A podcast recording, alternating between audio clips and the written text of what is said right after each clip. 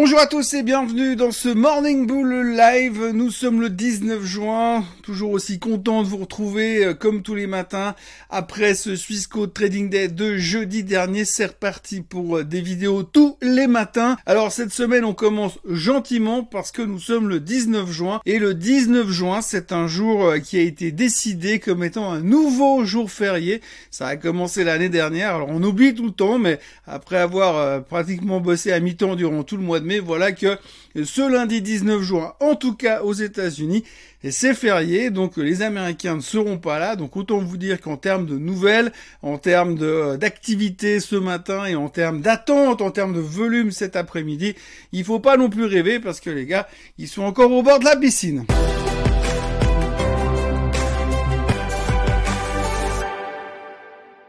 Alors du coup, comme c'est plutôt calme en ce lundi matin, eh bien, vous pouvez prendre le temps de regarder un petit peu les grandes lignes de ce que la presse américaine nous amène aujourd'hui sur les futurs sujets préoccupants du marché. Alors, il y a trois sujets qui préoccupent le marché ce week-end, grosso modo. Bien sûr, il y en aura d'autres, mais si on regarde un petit peu ce qui nous prend la tête en ce moment, eh bien, on commence tout de suite avec la Fed. Alors, la Fed, oui, on se demande de nouveau ce qui va bien pouvoir se passer, parce qu'on se dit, oui, mais alors, comme ils ont dit la semaine dernière qu'ils allaient rien faire, euh, mais qu'ils pourront encore monter les taux une fois, deux fois, trois fois, quatre fois. J'en ai même trouvé un ce matin qui pense déjà que on pourrait éventuellement monter encore les taux quatre fois cette année pour freiner l'inflation. On est toujours un peu dans cette même thématique. Est-ce que l'inflation est sous contrôle? Est-ce qu'elle va s'arrêter de monter? Est-ce qu'elle va rester sticky, vraiment collée dans cette région, ou est-ce qu'elle va vraiment aller en direction des 2% d'ici la fin de l'année. Je dois vous avouer que quand on lit un peu les rapports et on voit la vitesse à laquelle ça descend, eh bien on peut quand même se dire que 2% ça va être compliqué à atteindre pour descendre, mais on peut l'espérer quand même peut-être pour l'année prochaine. Mais en attendant, les marchés sont plutôt confiants, plutôt positifs. On a vu que la semaine dernière, on a terminé relativement une bonne semaine, mais en fin de semaine, il y a eu quand même pas mal de prises de profit. On a vu sur les techs, entre autres, si vous regardez les graphiques de boîtes comme Microsoft, comme Apple, on voit quand même qu'en fin de semaine, les gars, ils se sont quand même pris les, pris les profits. Alors, est-ce qu'ils prennent les profits parce qu'il un week-end de trois jours ou est-ce qu'on est en train de changer de tendance? C'est encore un peu tôt pour le dire, bien sûr. Aujourd'hui, quand on lit un peu les commentaires, les gens sont plutôt sereins et il y a absolument zéro inquiétude dans le marché.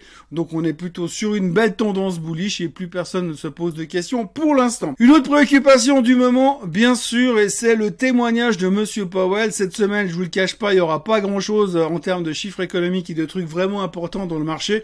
Mais mercredi et jeudi, Monsieur Powell va témoigner devant le Sénat et le Congrès successivement. Donc ce qu'il faut retenir, c'est qu'à chaque fois qu'il vient témoigner, il nous fait un blabla assez euh, complexe le premier jour. Tout le monde se dit ah bon, il pense ça, il va faire ça, il, il va dire ça. Qu'est-ce qu'il pense? Où on va? Quelle est la suite des événements? Puis on se rend compte grosso modo que c'est un peu le même le même euh, rapport que ce qu'il a déjà sorti après le meeting de la Fed la semaine dernière. En même temps, ça fait quoi? Ça fera 5-6 jours après la Fed. Il faut pas non plus croire que le mec il a changé d'avis pendant le week-end. Donc a priori, il devrait dire plus ou moins les mêmes choses, mais on va faire comme si on était surpris. Et puis comme à chaque fois qu'il témoigne devant le Sénat, après il doit témoigner devant le Congrès ou l'inverse, eh bien à chaque fois, qu'est-ce qu'il fait? Il répète les mêmes choses. Parce que là non plus, pendant la nuit, il va pas changer d'avis. Et nous, en général, on met deux jours pour comprendre vraiment ce qu'il voulait dire et pour se rendre compte qu'il va dire la même chose que qu'il a dit la semaine dernière. Bref, en gros, on devrait pas apprendre de grosses, grosses choses euh, cette semaine, si ce n'est que on devrait attendre encore 5 semaines pour en savoir plus. Oui, parce que la Fed a dit la semaine dernière qu'ils avaient besoin encore de 6 semaines pour savoir ce qu'ils allaient faire avec les taux. Donc comme ça fait une semaine plus tard, il restera plus que 5 semaines à attendre. Bref, on va donc parler beaucoup des témoignages de Powell. A priori, ça devrait pas changer la face du monde, mais on pourrait toujours être surpris parce qu'il y a des fois des choses qu'on n'a pas bien compris lors du meeting de la Fed, qu'on n'a pas bien compris lors du premier témoignage de mercredi, qu'on comprendra vraiment mieux lors du second témoignage de jeudi. Donc ça, c'est un autre stress de la semaine. Mais pour être franc, normalement, je pense que jeudi soir, on devrait complètement avoir oublié l'histoire et puis ça devrait franchement pas changer grand chose ou alors c'est qu'on a vraiment rien compris sur ce qui se passe depuis 10 jours dans les marchés financiers. Et puis alors, la dernière chose qu'il faut retenir de principal euh, cette semaine et cette réflexion dans un long week-end de 3 jours aux États-Unis, eh bien, c'est quid de l'intelligence artificielle?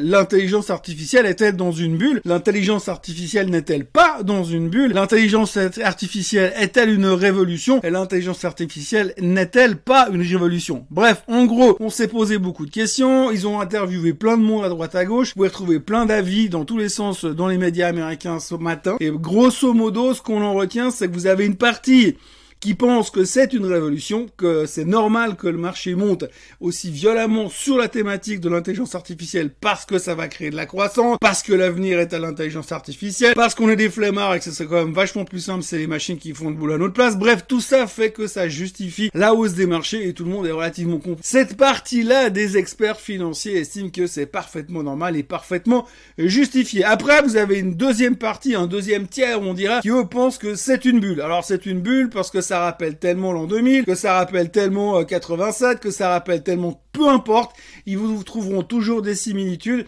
C'est une bulle spéculative. Alors le problème des bulles spéculatives, c'est qu'on sait jamais si elle est au début ou à la fin ou si elle est prête à exploser. Grosso modo, il y en a qui sont en train de nous dire qu'on est en pleine bulle internet type euh, début 2000 et puis d'autres qui vous disent qu'on est en 95 donc on a encore 50 bull market à exploser les targets et puis on peut monter encore beaucoup beaucoup beaucoup beaucoup plus haut avant que l'on commence à rentrer dans des surévaluations et puis euh, ceux qui sont surtout euh, pour le fait de dire que c'est pas vraiment une bulle, eh bien ils vous diront aussi, euh, ouais, mais tu comprends parce qu'en l'an 2000, eh bien, ils gagnaient pas de pognon. Aujourd'hui, ils gagnent du fric, donc c'est pas pareil. Effectivement, c'est pas pareil parce que cette fois, enfin, c'est différent. Bref, donc du coup, vous avez cette deuxième partie qui eux vous disent que c'est une bulle et à l'intérieur de ceux qui vous disent que c'est une bulle, eh bien, vous avez ceux qui pensent que c'est une mini bulle et d'autres qui pensent que c'est une maxi bulle. Donc si vous avez déjà choisi votre camp à l'intérieur de ce deux seconds sous-groupe, ça sera déjà pas facile. Et puis, on terminera bien sûr avec le troisième groupe qui eux, le troisième tiers des investisseurs qui eux vous diront, ça dépend. C'est peut peut-être une bulle, c'est peut-être pas une bulle, mais je vous dirai après quand elle aura explosé ou qu'elle aura pas explosé.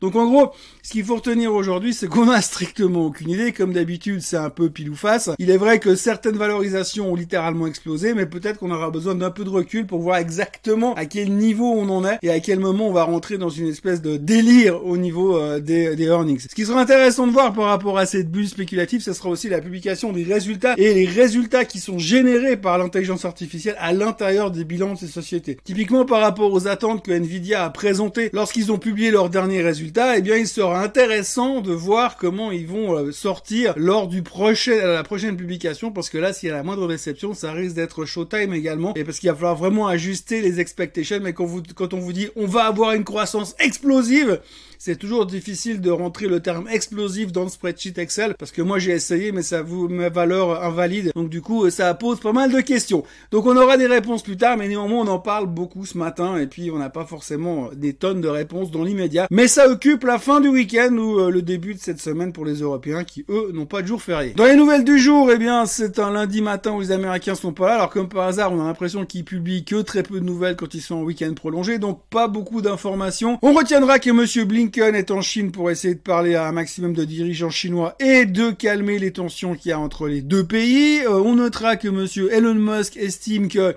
la capitalisation boursière de Tesla est uniquement liée à la performance de la, la possibilité de voir arriver des Tesla avec une conduite autonome. S'il n'arrive pas à délivrer ce genre de choses, eh bien ça vaudra beaucoup moins cher. Alors on peut, on peut se poser des questions parce que pour l'instant on est encore loin de voir arriver ces voitures à conduite autonome à 100% partout dans nos rues et tant mieux d'ailleurs. Il y a aussi euh, Emmanuel Macron qui veut créer un hub d'intelligence artificielle en France pour devenir le hub européen de l'intelligence artificielle et faire mieux, ou en tous les cas faire euh, compétition aux Américains et aux Chinois. Et puis alors la nouvelle du jour qui est absolument mythique ce matin. Si vous regardez les indices asiatiques ce matin, vous avez la Chine qui perd 0,6%, Hong Kong qui perd 1,5%, Japon qui perd 1,2%, et la raison justifiée par la presse dans la région, c'est où le marché a peur du témoignage de Monsieur Powell, on en a parlé avant, il va dire plus ou moins la même chose qu'il a dit la semaine dernière. Et puis le marché attend aussi la baisse des taux de la Banque centrale chinoise. Alors normalement, selon les attentes du marché, demain, la Banque centrale chinoise devrait encore baisser les taux sur le plus long terme. Euh, ils ont déjà baissé une fois les taux sur le court terme, sur le moyen terme. Maintenant, on attend sur le plus long terme. Donc le marché s'attend à cette baisse des taux, donc ce soutien à l'économie.